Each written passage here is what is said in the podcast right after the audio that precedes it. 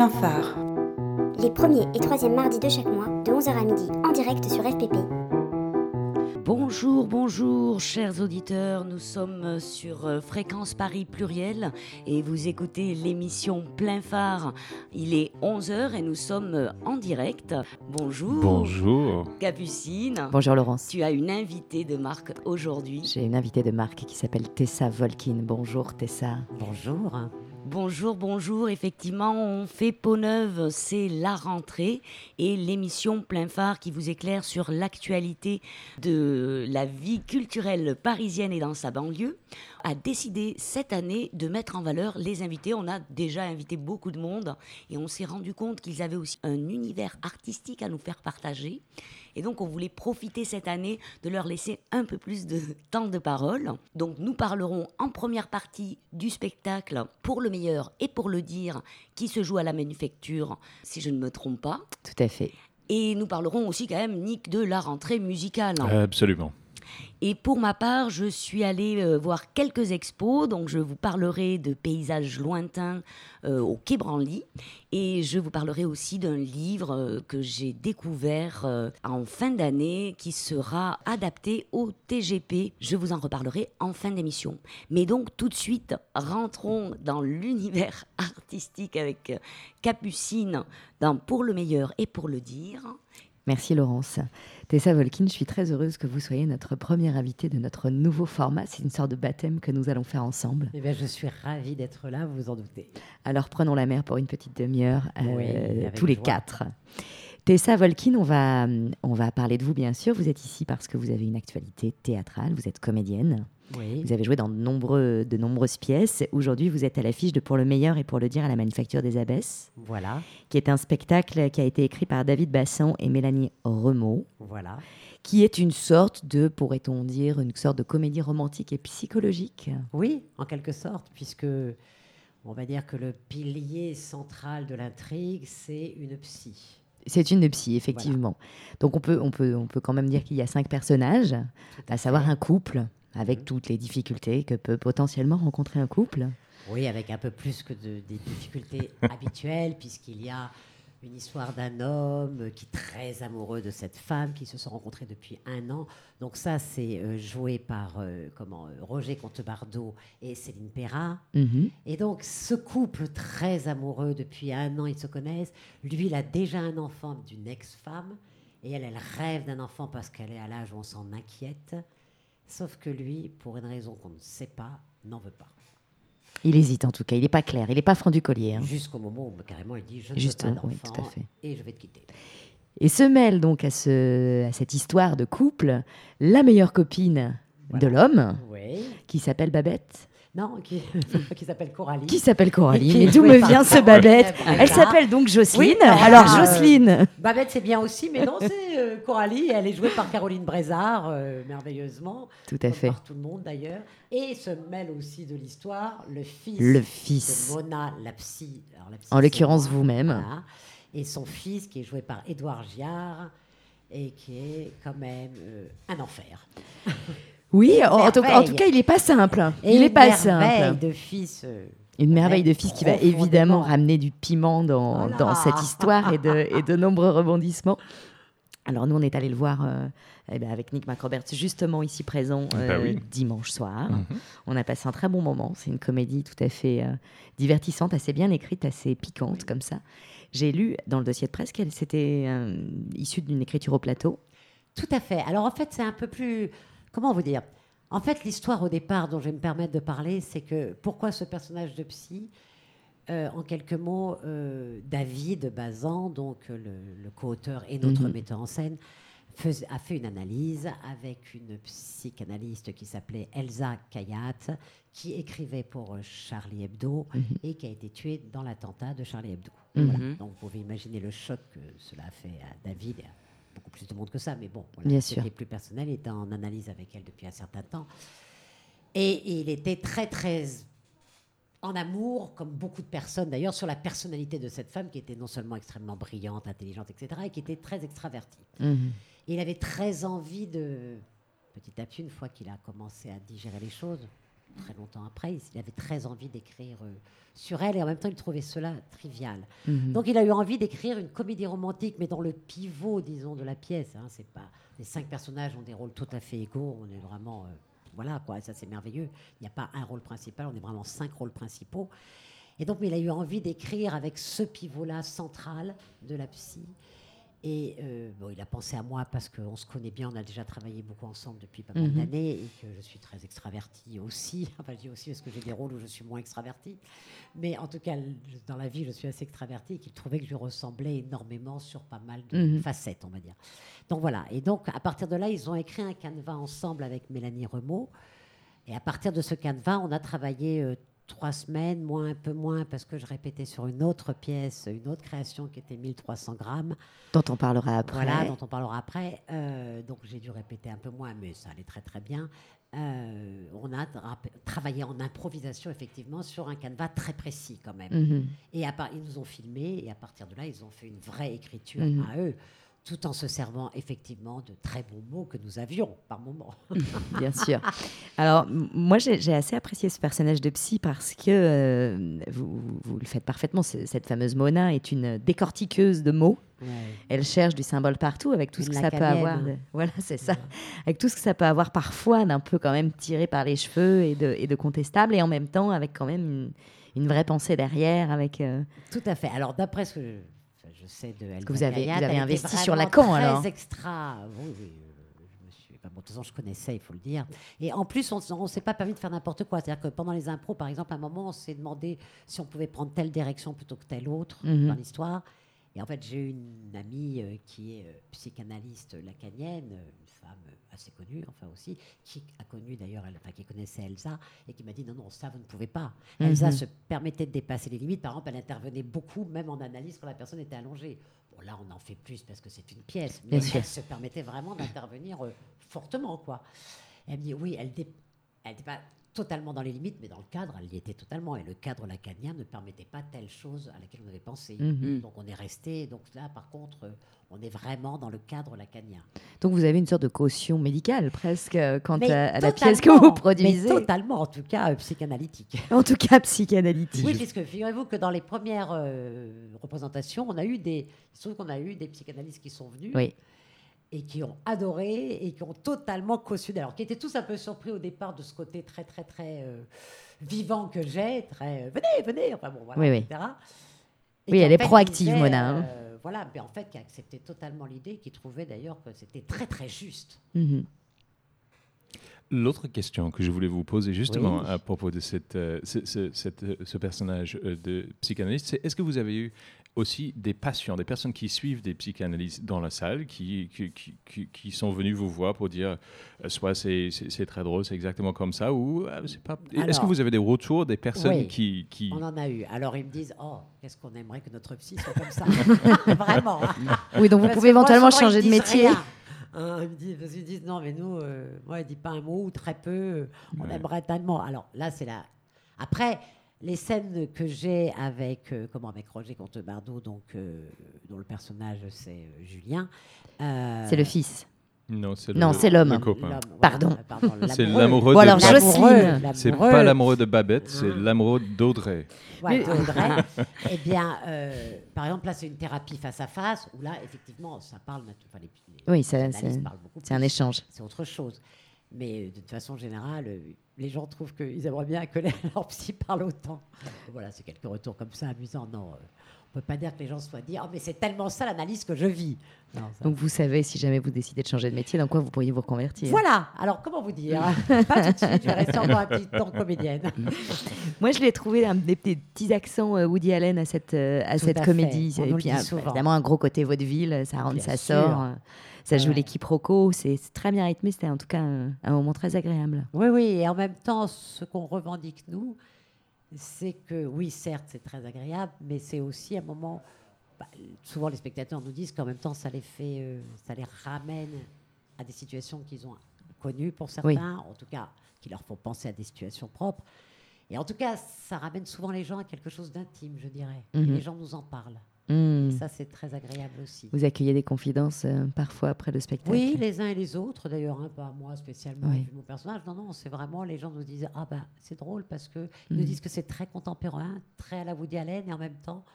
Et en même temps que voilà, ça leur parle vraiment parce que ce n'est pas qu'une grosse comédie, où on fait waf waf waf, ce qui est Mm. merveilleux aussi, hein, les grosses comédies, on fait waf waf waf, hein, c'est pas le propos. Mais c'est vrai que les gens rient beaucoup, surtout à partir de la deuxième partie, à Oui. partir du moment de la montée. La première est vraiment plutôt une première. On expose la situation, ouais. et voilà, ça prend ce temps-là. Et en même temps, quand il y a des scènes plus lourdes ou je dirais plus sérieuses, les gens sont très très en écoute, quoi, ils Mhm. prennent. Et ça, c'est très agréable. Oui, c'est vrai. Moi, j'ai souvenir dans cette pièce de quelques petites phrases très simples où un personnage dit parce que j'ai peur. Juste ça. Ça prend deux mots. Et c'est assez juste, pouvoir dire les choses simplement. Julien. Le personnage de Julien. Donc, euh, le majordome, c'est ça voilà, il va adorer. Alors, Comme Roger, tu va- tu- à dire que tous les comédiens sont des merveilles. hein, Oui, c'est une belle équipe. On est une équipe qui nous aimons énormément. On a beaucoup travaillé ensemble. Ça fait deux ans qu'on a Mhm. commencé à monter le projet. Et alors, il y a quand même une assistante à la mise en scène, Clara Leduc, qui est un peu notre fée. Voilà, la fée de ce spectacle. Un scénographe dont je trouve que l'idée, alors je ne vais pas la dévoiler là, parce que venez voir et puis vous verrez, est très très belle, à la Mm. Lagarde, et euh, des lumières qui sont euh, très fines. C'est vrai, c'est vrai. Quand on n'a pas parlé de la scéno, moi, ça m'a bien Pierre plu. hein. Oui, sans, sans Ouais. rien, sans rien, en effet, dévoiler de Voilà. ça. Ça fait partie de ces scénographies euh, avec une élégance euh, concise qui, qui, donc c'est simple d'une certaine manière, mais ça n'enlève rien du tout à la. Enfin, ça c'est, c'est en effet extrêmement bien fait. Ah bah oui. La multi, le côté multifacette de cette euh, mise en scène, plus ou moins statique, mais qui nous permet de vivre plein d'endroits différents. Et donc, effectivement, moi, je n'ai pas vu le spectacle, Ah. mais euh, ça me fait. Là, en vous entendant parler, euh, effectivement, donc cette scénographie, elle a été créée avec le, le spectacle, dans le sens. C'est un- c'est une création spécifique pour la manufacture, où elle a- il existait déjà un petit peu. Non, alors totalement créé. Alors Alain Lagarde est un merveilleux scénographe qui est habitué aux très grandes scènes. Il faut savoir qu'il travaille sur des très grands spectacles, des opéras, des spectacles de théâtre, mais avec des scènes immenses. Donc euh, il a aimé le projet, il a rencontré David, il a beaucoup aimé la pièce, il est venu voir une lecture, il a adoré la pièce, il a, je crois qu'il s'est très bien entendu avec David, il nous, nous a beaucoup aimé. Il a dit oui, puis il a vu la manufacture, il a fait ah oui c'est petit. il est un peu surpris par la petitesse, je crois qu'il était bon voilà. Euh, bon, je plaisante. un peu, Oui, hein. parce qu'il a. Évidemment que. Mais non, réellement, il travaille vraiment sur des très grandes scènes. Et donc, il a effectivement conçu euh, la scénographie en fonction de cette scène et en se disant que ce qui était important, c'est que si jamais on. on Ça jouait dans un dans autre lieu beaucoup plus grand, que les gens puissent, enfin, que ceux qui viennent nous voir, les metteurs en scène, enfin les directeurs de salle, pardon, Puisse se puissent l'imaginer. imaginer Bien sûr. comment effectivement Mm. ce serait très simple de passer à un lieu plus grand. Oui. Moi, donc, une vraie participation euh, du Ah, scénographe euh, sur le. On a travaillé vraiment ensemble en osmose d'ailleurs depuis le début. Comme d'ailleurs euh, euh, Pierre Perronnet, euh, l'éclairagiste, qui travaille visiblement très souvent avec Alain Lagarde et qui nous a suivis aussi beaucoup et qui a vraiment créé les lumières. Alors, par rapport à la manufacture, évidemment, et en fonction de nous. Quoi. Mm, mm. Voilà. J'aimerais qu'on en revienne un petit peu à vous, Tessa Volkin. Avec une joie totale. Vous êtes comédienne depuis toujours. Écoutez, depuis en tout cas un certain temps, on va dire, pour être sobre, mais oui, oui, oui, depuis toujours, oui, depuis très jeune. euh, Pourquoi voulu. Pourquoi? Alors écoutez, alors je raconte toujours cette anecdote qui est ridicule. Alors racontez-la nous. Écoutez, Quand j'étais gamine, quand j'avais euh, 4 ans, mes parents euh, sont partis vivre en Russie. Voilà. URSS, à l'époque, on disait l'URSS, et oui, oui, ça commence à dévoiler mon âge. Et euh, non, je plaisante. Euh, donc, on a vécu en URSS de mes 4 ans à 6 ans. Et alors, euh, un jour, ils m'ont offert pour Noël euh, une petite, un petit projecteur de cinéma, alors à l'époque, vous voyez, hein, Oui. avec des petits films. hein. Une sorte de truc à pédale Voilà. qui n'existe plus, quoi, Bon, presque. pas à ce point-là non plus, j'aurais même- hein, merci, hein. on va pas aller si loin, Capucine. mais Je m'excuse, c'est ça, je Non, non, Je m'excuse. ne t'en veux pas, tout va bien, on va se dire tu. hein, On peut. simple. Enfin, si tu veux bien. Et, euh, et dans un des petits films projetés, il y avait une petite fille qui était tellement mignonne sur, lequel, sur laquelle tout le monde s'extasiait. Et je crois que j'ai eu une onde de jalousie qui m'a traversée. Ah oui. Et je me suis dit, un jour, moi aussi, je serai sur l'écran. Vous vouliez être euh, à la place de cette petite fille. Euh, totalement, que je trouvais euh, formidable d'ailleurs dans ce qu'elle faisait. Euh, Donc de là est né fait, le c'est désir. une idée qui ne m'a plus jamais quittée. Mhm. Et alors, comme j'étais plutôt très exubérante déjà, euh, que je créais plein de spectacles, déjà à 4 ans, 5 ans, 6 ans, enfin bref, formidable, euh, pour tout le monde, c'était clair que le fait Oui. de être comédienne était euh, aller dans une logique de, de ma personnalité. Donc mes parents, euh, qui ne sont pas du tout dans ce milieu-là, euh, disaient Oh, bah oui, tu seras comédienne, enfin, c'est merveilleux. J'ai été totalement accompagnée Oui. sans souci. Je n'ai pas eu des parents qui ont fait Mais non, jamais, pas d'abord si, D'accord. Vous n'avez pas eu à lutter contre. Pas y a du pas de- tout. ouais. Pour tout le monde, c'était une évidence. Ouais. et voilà. Donc un joli parcours qui s'est dessiné finalement assez naturellement. Ah, euh. ouais, puis à 15 ans, 14 ans, je commence à faire du théâtre Mhm. euh, en banlieue, d'abord, euh, puis dans un conservatoire euh, de Bourg-la-Reine, et après du 6e arrondissement, et puis après j'ai été prise dans... Voilà, petit à petit, j'ai fait mon parcours euh, Oui. classique, on va dire. J'ai fait une école de mime, j'ai fait beaucoup de choses. Quoi. On va en parler un peu après euh, de votre parcours. Je vous ai demandé, Tessa, de venir avec des musiques de votre choix. Oui. Donc nous allons écouter le premier extrait, euh, qui est un extrait de Lulu Van Trapp. Tout à fait. On vous nous direz après pourquoi vous l'avez choisi. Oui, avec grande joie.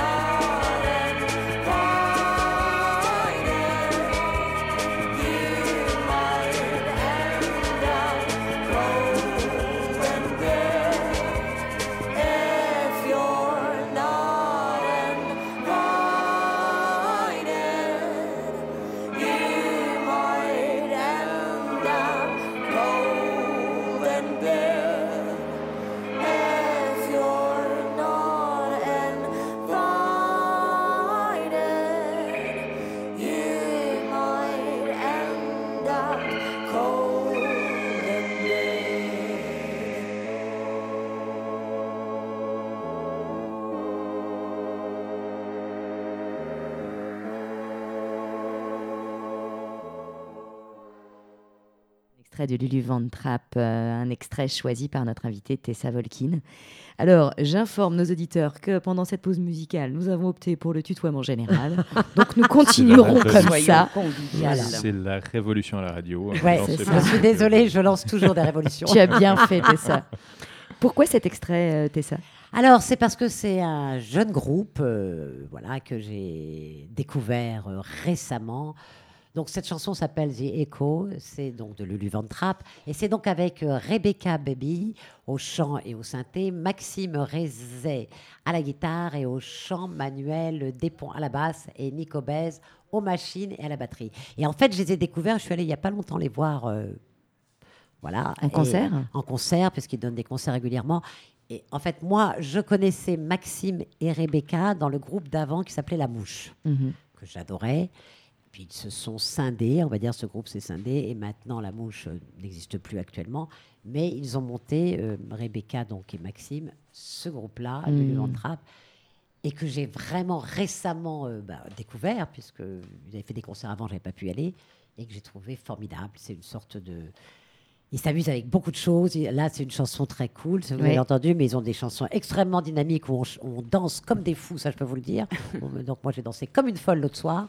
Et comme je viens d'aller voir un de leurs concerts, j'ai eu envie, et fait que du coup, quand, De partager ça avec nous. demandé, Mais c'est super, euh, c'est ça. Du coup, j'ai envie de les mettre. euh, C'est- voilà. C'est pour nous aussi un joli moyen de découvrir des choses qu'on ne connaît pas. Alors revenons-en au théâtre. Donc tu Oui. joues depuis, euh, depuis Oh, toute bah, ta vie à peu près. Oui, enfin toute ma vie, n'exagérons rien, mais pas loin. J'ai relevé, donc tu joues pour le théâtre beaucoup, tu Ouais. joues aussi euh, pour la télé, tu joues Ouais. aussi un peu pour le cinéma. De moins en moins, on va dire. De J'ai fait moins en beaucoup à une époque. En fait, j'ai fait beaucoup à une époque. Ouais. Et puis, Il y a des logiques de réseau aussi, il y a des espèces de plaques tournantes comme ça, euh, des choses qui se font. Si on parlait des choses un peu plus, euh, je dirais, euh, pas politique dans le sens politique, mais de ce qui se passe dans ce métier. Euh, disons qu'à partir du moment où j'étais enceinte, c'était, il y a eu une vraie cassure, une Mm. fracture, je dirais, entre l'image et moi, parce que les réalisateurs et tout ça, qui me faisaient beaucoup bosser avant, on pensait que j'étais enceinte pendant très très longtemps. Ah oui. Ils t'ont pris pour une éléphante un petit peu. Voilà. Ils se sont dit, elle ne va pas le euh, sortir. parfois, je les retrouvais, ils me faisaient Ah ben, t'as accouché? Je faisais Oui, il y a deux ans déjà. Allez hop, ça c'est fait. Bon, je caricature un peu, évidemment, Bien mais sûr. réellement. Y a- ça, euh, ça a changé quelque chose. Voilà, euh, d'ailleurs, c'est pour ça qu'il y a eu tout, euh, des soucis euh, sur, avec les maternantes, vous voyez, les inter euh, enfin, vous il y, a- eu beaucoup de choses, quoi. Oh, il, y a eu, il y a eu des grosses problématiques sur lesquelles on, on travaille beaucoup, je dis on, puisque Et oui, tu m'offres un- une passerelle magnifique vers ton engagement pour l'AAFA, acteur et actrice de France associés. Oui, alors c'est plutôt actrice et acteur de France Associée. On a Oui, voulu mettre pardon, femme mais tu d'abord. as Mais je ne t'en veux absolument pas. Mais tu sais. as raison, tu sais qu'il faut Pardon, changer les vieilles habitudes. Non, non, tu as tout à fait raison. Donc, c'est une association Oui. qui défend, qui met en réseau, qui, qui travaille pour, euh, pour les comédiens, avec les comédiens. Tout à fait. Tu peux nous en parler un peu plus? Tu me disais tout à l'heure que c'était organisé sous forme de commission. Oui, alors voilà, alors je vais raconter un petit peu l'histoire. En fait, on est né le 7 septembre 2014. Oh, vous êtes encore jeune. On est très jeune et on est déjà plus de 500 euh, adhérents, il faut le dire quand même. Donc euh, en 4 ans, on a 500, 600 même. Et en fait, euh, c'est très intéressant parce qu'en fait, on est né d'un désir des réalisateurs du groupe 25 Images, je le dis, qui, euh, est une association de réalisateurs euh, euh, télévision qui existe eux depuis 25 ans. Qui, alors, donc moi, je suis coprésidente de la AFA avec Olivier Citruc. Mhm. Nous avons fait tout de suite la parité. Ça, c'était un vrai choix dès le Mm. départ. Non, mais c'est important de le dire et de le souligner, puisque je crois qu'on est beaucoup là-dedans actuellement. Et euh, c'est ces réalisateurs qu'un jour on dit à Olivier, euh, mais enfin c'est incroyable, il y a des associations euh, pour tout, les scripts, exemple, Sauf etc., vous, etc., sauf les comédiens. C'est quand même dingue.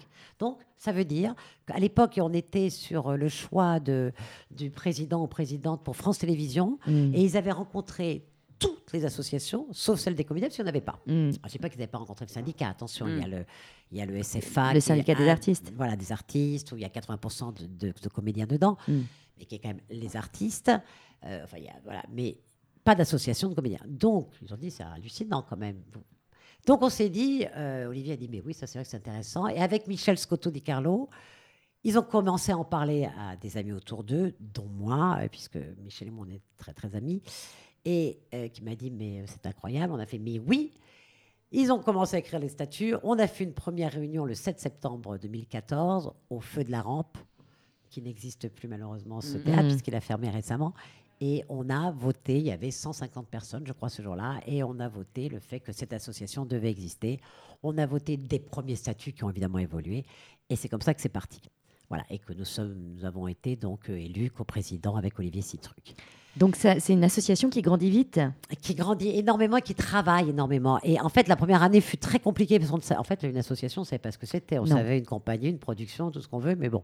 Donc, on a cherché notre forme et au bout d'à peu près un an, on a trouvé, on a commencé à travailler en commission. Voilà. Et donc, nous sommes une dizaine, euh, maintenant, nous avons au moins une dizaine de commissions, dont une dont on parle souvent, mais je vais quand même les nommer toutes euh, rapidement. Il y a AFA Jeune et Après, AFA Lab. Alors, AFA euh, Jeune et Après, c'est clair, c'est des jeunes qui se posent plein de questions Oui. sur euh, comment faire leur métier, etc. etc. Comment rentrer Ouais, comment entrer dans ce métier. Enfin, bon, bref. Non, AFA Lab, en fait, c'est des laboratoires. Non, non, mais c'est des vraies euh, questions. Des hein. vrais Ah, mais il y en a beaucoup. Il faut venir sur notre site Ouais, ouais. et puis voir parce qu'on fait beaucoup de Mm. choses et on se pose beaucoup. On a un vrai questionnement. Ouais. Et on a monté cette commission Jeunes et Après qui a du mal à travailler parce qu'ils sont jeunes justement, mais que bon, voilà. Mais ça se fait, ils font des choses. La AFALAB, en fait, ça, c'est vraiment une des commissions dont je m'occupe, moi, avec Sofiane Le Sen, qui est aussi vice-présidente.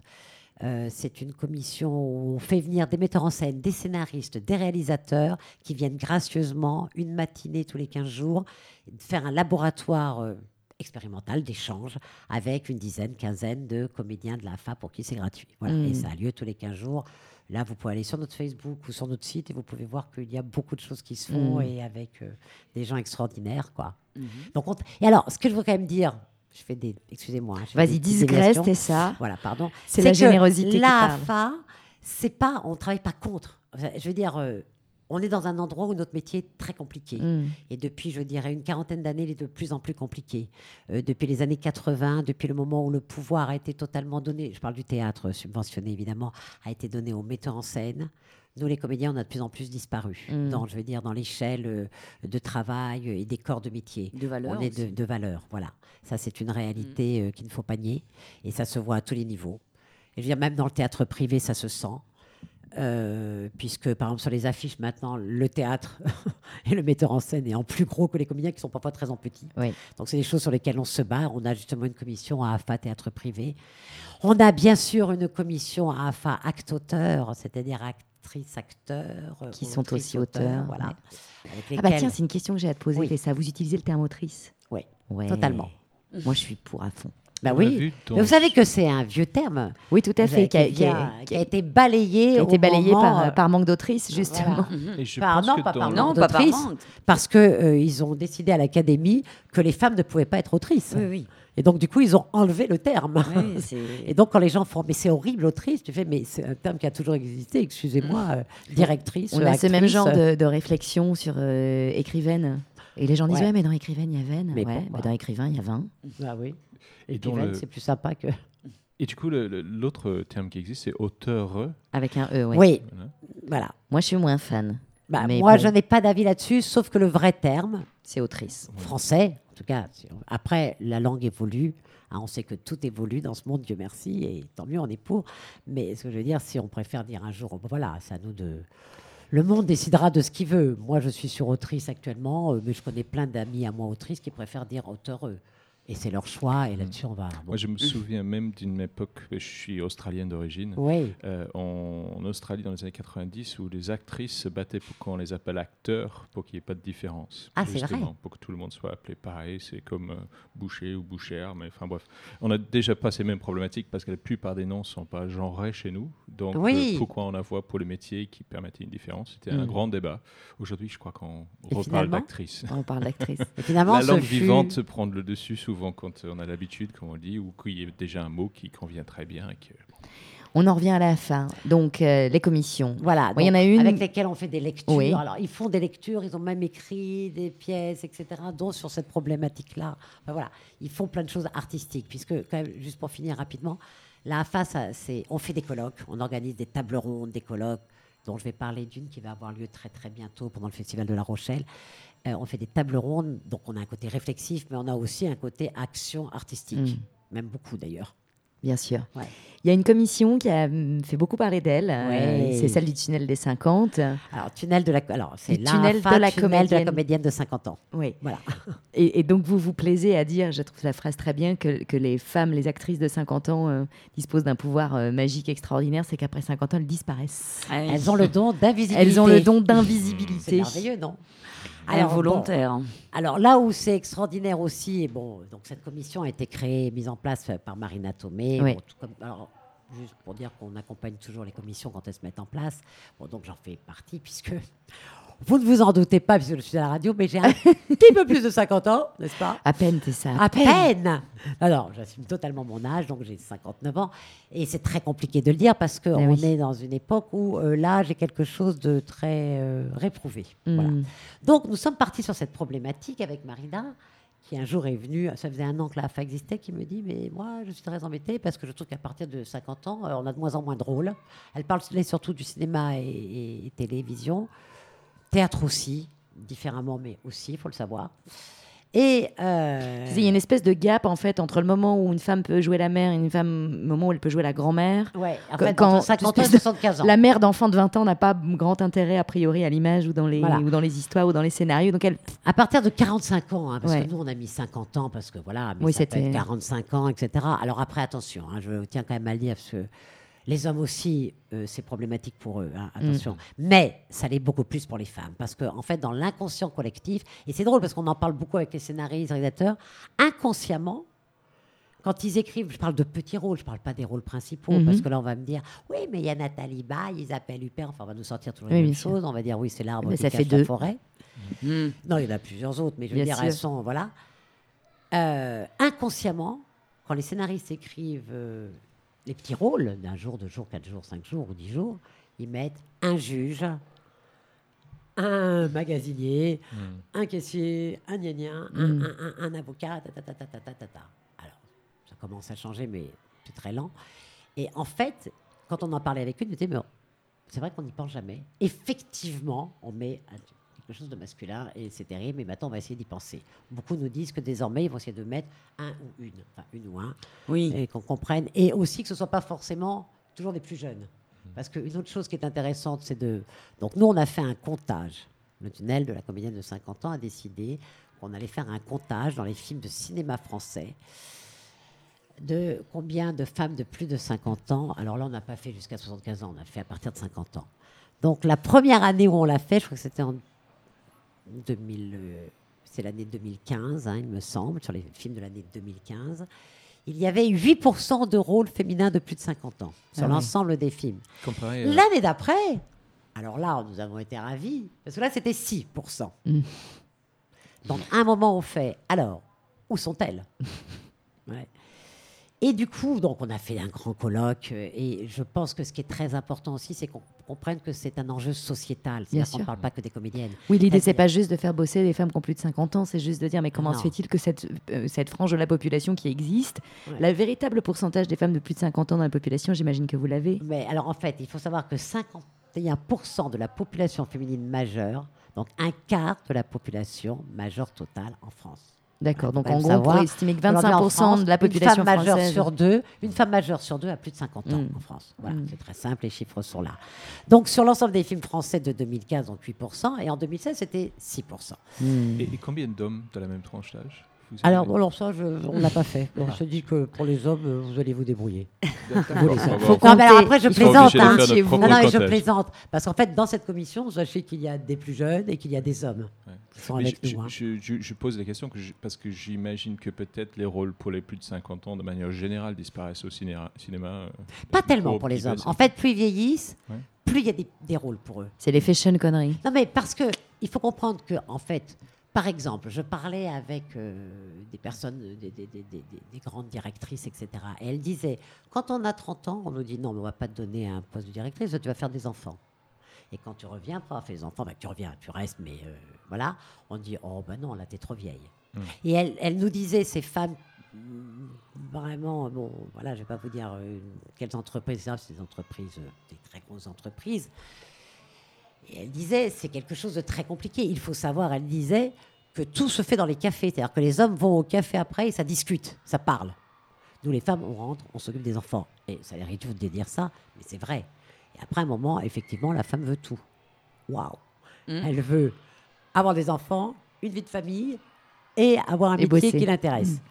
Et elle estime qu'elle est capable de tout.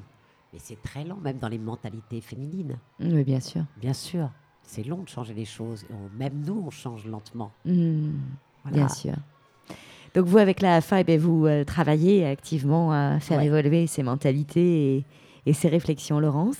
Oui, ben moi, je, je vous remercie parce que c'est vrai que je suis aussi euh, metteur en scène, metteuse en, Metteuse en scène, ouais. Travaillons le- notre. Ouais. Non, mais je, pense que c'est euh, des associations qui qui sont pas assez mis en valeur, dans le sens où le travail que vous faites, hein, qui est là dans ce que vous dites en plus, qui est un travail d'approfondissement sur la réflexion des mœurs, sur la façon dont on imagine la femme aussi à 50 ans. Parce que vous parlez euh, évidemment de, cette problématique de, de conscience collective, mais il y a aussi, moi, excusez-moi, en France, il y a, il y a cette problématique, mais je suis horrifiée par ces femmes aux États-Unis qui sont devenues des momies physiques de visage, parce qu'elles se fixent aussi d'avoir 30 ans toute leur vie, et quand elles en ont 65, c'est- pour moi, c'est se faire du mal hein, à l'image. Donc, on, on déplore aux États-Unis le nombre de femmes non, euh, enfin, naturelles à 50 ans n'existe quasiment plus. Alors, dans le cinéma, hein, bien sûr. Ah oui, on parle cinéma oui. et télé. Mais alors, il faut savoir qu'effectivement, alors moi, je n'ai aucun jugement sur ça. Non, mais Parce que je, bon, je ne ni pour ni contre. Pour moi, ça c'est personnel. Je- évidemment, je n'ai pas envie de ça. Ah, Mais ça c'est vraiment personnel et j'ai aucun jugement. Je pense qu'il y a une telle pression sociétale. Et c'est pour ça que je dis, le- votre association, de travailler en profondeur sur une Ah, réflexion de mœurs et pas parce que de... Il faut quand même se dire que si on n'existe pas dans les fictions, comment les gamines d'aujourd'hui Mm, mm. pourraient-elles se projeter Ouais, sur sûr. leur devenir? C'est à ça qu'il faut réfléchir. Quand on pense, par exemple, ça a l'air complètement idiot, mais cette fameuse série 24 heures, Oui. où il y avait un président noir, Oui, a vraiment influencé sur l'inconscient collectif. Mmh. études. sûr. l'élection Je d'Obama. n'invente pas quelque chose. L'élection Oui, oui. d'Obama. Mm. Subitement, les personnes, les Américains pouvaient imaginer qu'avoir un président noir n'était pas au-delà des possibilités. Voilà. Ce qui m'invite à partager avec vous une réflexion extrêmement intéressante que je me suis faite hier soir en sortant de l'avant-première du dernier documentaire de la BBC, euh, qui est un documentaire animalier de, de toute beauté. Et je rentrais en métro en voyant défiler toutes les images euh, médiatiques, euh, maquillage, etc., etc. Je me disais, mais si l'ensemble de la publicité était remplacé par simplement des images de forêt qui bougent, de paresseux qui dorment et de Ah pandas ouais. qui grimpent aux arbres, je pense que la société se porterait mieux, qu'on serait moins consumériste qu'on serait plus écolo et qu'il y aurait moins de pression, notamment pour les femmes, sur la beauté, la minceur, etc. Tessa. Oui, vas-y Nick. Si, si, si, si, Nick, tu as le droit de parler, même si c'est. Vas-y, Non, mais vas-y. Mais attention, parce que explosé nous avons le timing, mais au stade où Ouais, on en est. Et j'aimerais juste après, lancer. à la fin, dire quelque chose d'une des actualités que la FA va avoir. Mais Donc euh, peut-être vas-y, vas-y. quelques mots un peu polémiques. Je lisais un livre euh, cette dernière semaine assez intéressant sur euh, tout un tas de choses. Et sur cette question de l'image, apparemment l'une des choses de manière très étonnante qui commence à faire bouger euh, l'image de la femme et de l'homme, c'est en fait la pornographie dont la moitié aujourd'hui est constituée de films amateurs. Mhm. Euh, bon C'est-à-dire les gens qui se uploadent eux-mêmes Oui. sur la toile.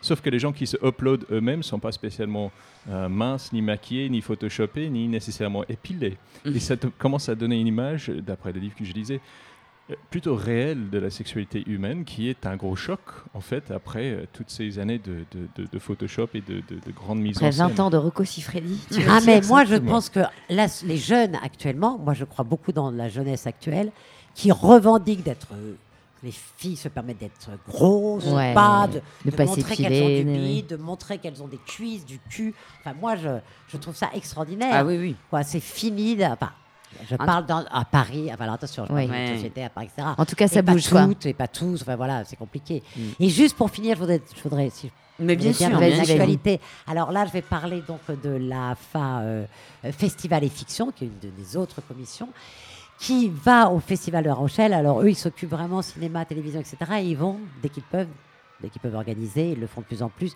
dans des festivals, donc cinéma, télé, etc. Et donc ils sont au Festival de La Rochelle, qui a lieu du 12 au 16 septembre. Ils vont faire une table ronde au cinéma Le Dragon sur une réflexion sur les comédiens à la télévision de 14h le, à 14h le 14 septembre. Et ils vont aussi faire le samedi 15 à 14h la brasserie euh, des dames, une lecture de scénario avec des réalisateurs scénaristes et des acteurs de la AFA qui vont participer et qui vont faire découvrir trois réalisateurs scénaristes et trois scénarios de ces personnes-là. Et dans le grand colloque qui aura lieu, donc la, la grosse table ronde, il y aura le directeur général de TV5 Monde qui sera là, qui participera. Voilà, je voulais le dire parce que cette commission travaille très bien. Il faut savoir que toutes nos commissions se battent énormément, travaillent énormément sur beaucoup de choses. On a aussi, quand même, je le dis, une commission qui s'appelle la FA Pluralité, où on travaille sur les diversités, et je dis bien les diversités, c'est-à-dire aussi bien qu'est-ce que c'est qu'être handicapé euh, ou être de couleur dans ce Mm. métier. Ben, on, on relaiera l'information, nous aussi, sur euh, notre Facebook, c'est important. Merci. Merci beaucoup Tessa Volkin. Il y avait encore plein d'autres sujets que je voulais aborder avec toi, mais restons-en là. Euh, la manufacture des abbesses avec pour le meilleur et pour le dire le dimanche, le lundi, le mardi et le mercredi. Tout ça jusqu'à fin décembre. Ouais. Vous pouvez réserver au 01 42 61 18 00 ou évidemment sur le site de la manufacture. La AAFA, allez voir sur le site, adhérez, soutenez ce, Ouais. ce mouvement. Tu seras également bientôt euh, au Théâtre Théâtre. 13 avec 1300 grammes, une pièce de Léonore Confino qui est une sorte de déclaration d'amour au cerveau. On n'a pas eu le temps d'en parler, mais on aime beaucoup Léonore Confino et ça fait partie des pièces qu'on ira voir. Peut-être qu'on te fera revenir avec Avec on la en metteuse en scène, Catherine oui, avec la hein. met- les metteuses en scène Catherine. On se quitte avec un petit extrait que tu avais également choisi, Les Oui. Négresses Vertes, avant de retrouver Nick et Laurence.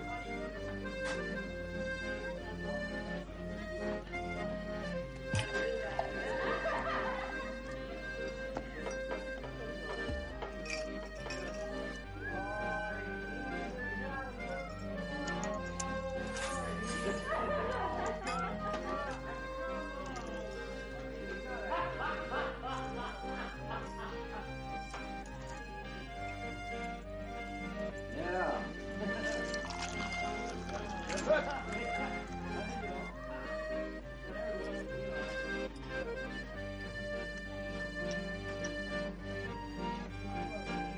Kawaii.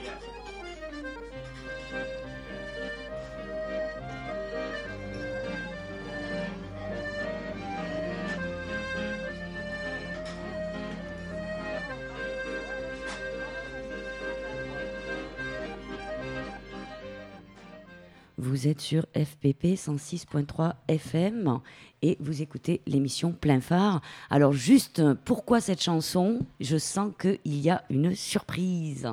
Oui, donc ce sont les Négresses Vertes. Et en fait, il faut savoir que leur groupe s'est reformé, que j'ai eu la chance d'y aller au Blanc-Ménil il y a au mois de juin, et qu'ils vont passer au Cabaret Sauvage en octobre, et qu'il faut aller les voir. Ils sont extraordinaires. C'est C'est merveilleux. vrai, à ne pas rater. Voilà, Vive le retour des Négresses Vertes. tout à fait, vraiment. Et on reste sur la musique, résultat, puisque Nick, euh, il y a des sorties, une nouvelle saison à l'Opéra de Paris, c'est ça? Ben, Un peu partout. Un Donc, peu je vais partout. vous parler des, des- des- des quelque chose à retenir dans cette euh, nouvelle euh, rentrée. Et euh, la, la musique classique, euh, en tout cas pour certaines catégories, euh, n'a pas tout à fait les mêmes problématiques. euh, que euh, dans le film et la télévision pour les acteurs. Et notamment, je vais vous parler en premier d'un des meilleurs pianistes, ben, peut-être même de tous les temps, en tout cas pas de notre époque, qui est une femme qui a cette année 77 ans, euh, d'origine argentine, qui s'appelle Martha Argerich et qui est non seulement une femme pianiste extraordinaire, mais probablement l'un des meilleurs de tout le temps. C'est un très très très grand nom. Et euh, si vous avez envie de la voir, vous pouvez donc la voir euh, à la Philharmonie en cette rentrée.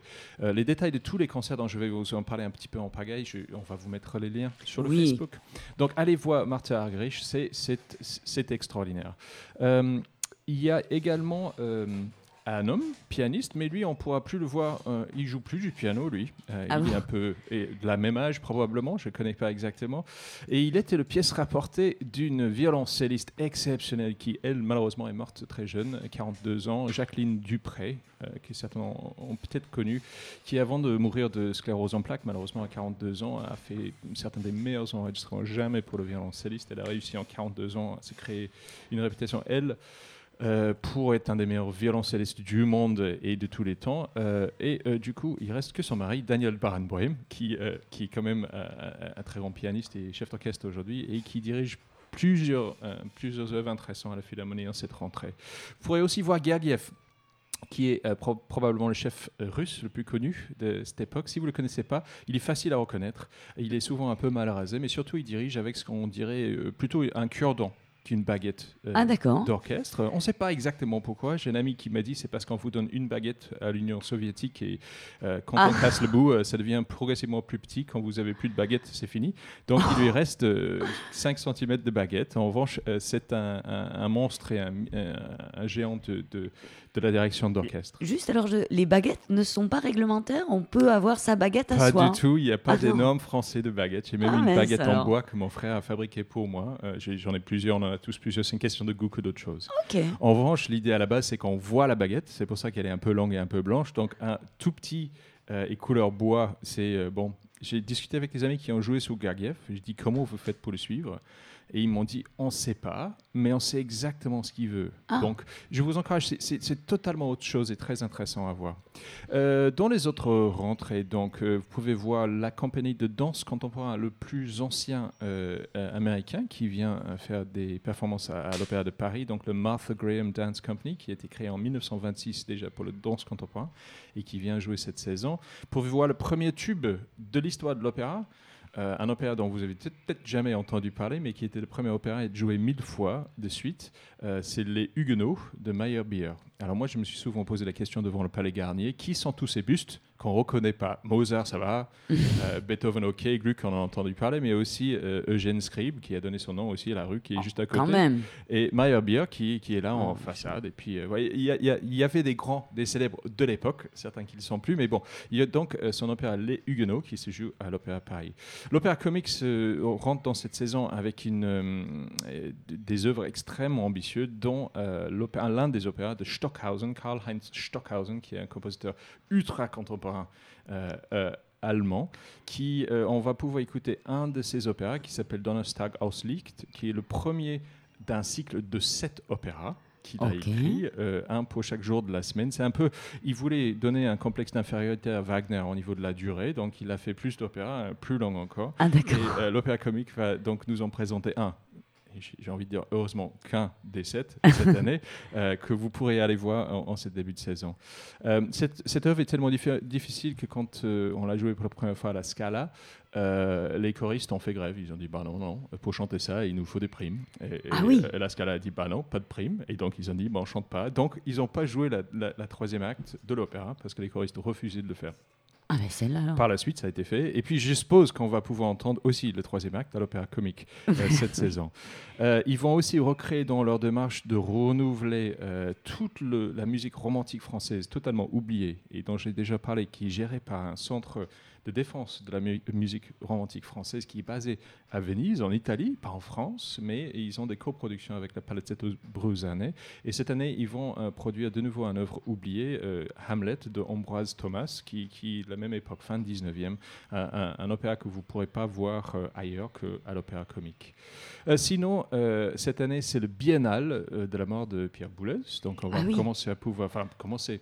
L'année dernière, c'était donc l'anniversaire de la mort de Pierre Boulez. Euh, L'année prochaine, ça sera le triennal. Mais donc, il, y a, euh, il y a en effet déjà des concerts. Et vous pourrez aller voir euh, son œuvre le plus connue, qui s'appelle Le marteau sans mètres, qui sera joué euh, entre autres à la Philharmonie. Je vais finir par vous parler aussi de quelque chose d'assez intéressant et nouveau.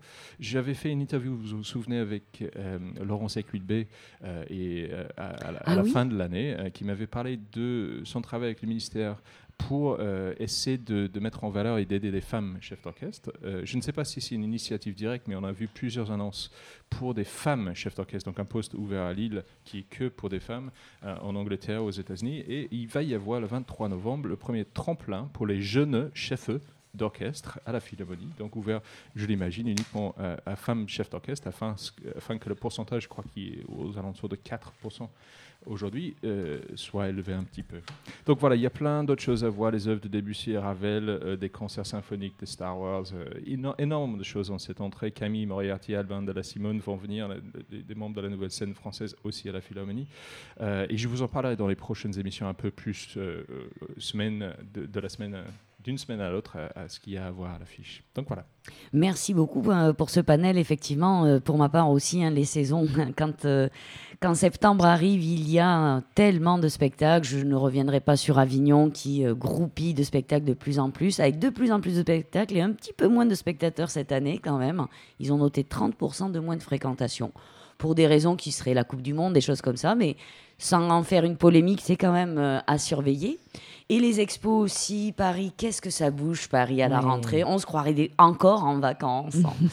Donc moi, j'ai fait un petit tour euh, au Quai Branly. Euh, Je vous conseille, je vous invite à découvrir ce lieu quand même qui est extraordinaire. Ils ont Ouais. un petit jardin sublime. On a l'impression de partir de Paris alors qu'on est tout près de la Tour Eiffel. Euh, peinture des lointains, euh, bah, euh, moi je vous y invite parce que voilà, ça nous reste, on reste dans les voyages, mais on, va dire qu'on est sur le musée de l'immigration. Je ne sais pas si vous vous rappelez à la Porte Dorée, toute cette, quand il y a eu l'exposition universelle. Et donc ils ont rassemblé un peu tous ces tableaux, comment les Occidentaux voyaient l'Océanie, la- l'Asie, l'Afrique, l'Amérique du Sud.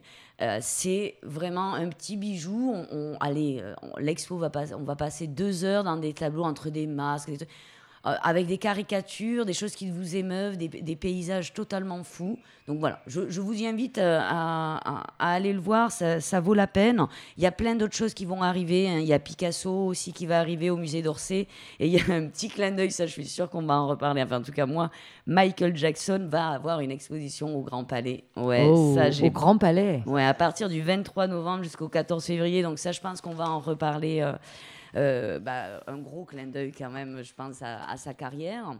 Et puis voilà, moi, euh, avant de vous quitter, parce que ça va vite, une heure quand, euh, tout se passe bien, euh, je voulais vous parler d'Anguille sous roche. C'est un livre que j'ai découvert de Ali euh, Zamir, un livre extraordinaire qui va être adapté donc au théâtre Gérard Philippe euh, du 10 au 27 janvier. Donc je vous en reparlerai, c'est sûr.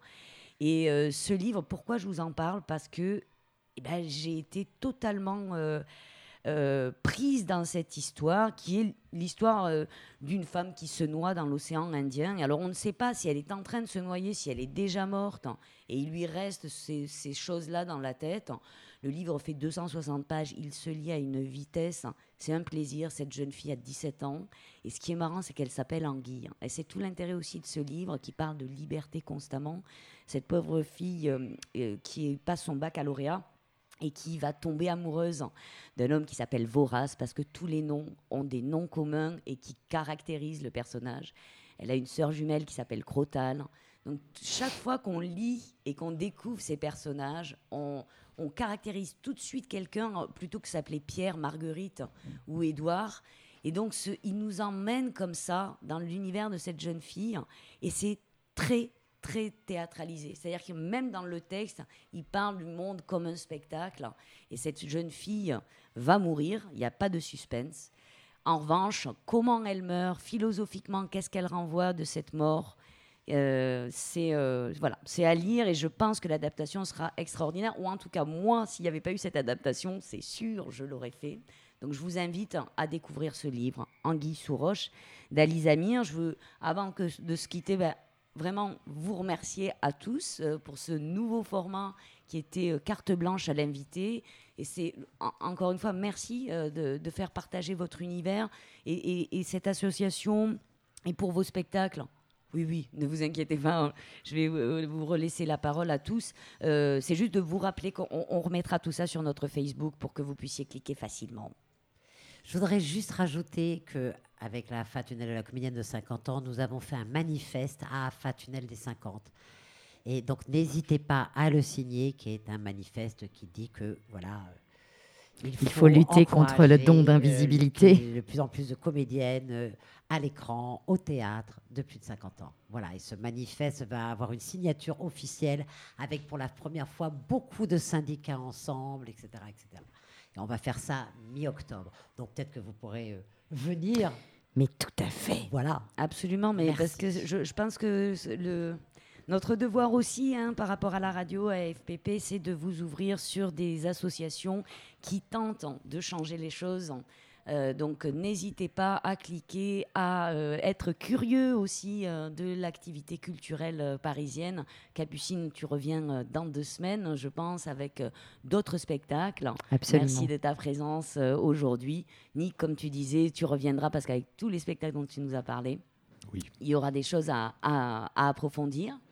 Moi, j'aimerais simplement personnellement remercier Tessa Volkin d'être avec nous ce matin parce que hier soir, vous avez, vous avez, tu jouais au théâtre et, et je sais que la soirée a été longue.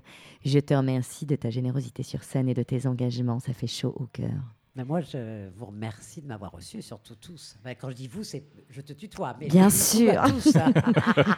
Et allez voir pour le pire, euh, pour le meilleur, excusez-moi, non. parce que sinon, si je me trompe de titre, Oui, donc il y a un majordome qui s'appelle Francis. Euh, Voilà. Qui est avec Babette. Voilà. pour le meilleur et pour le dire, c'est bien aussi. hein. mais il vaut mieux. À la manufacture À la des abeilles jusqu'en décembre.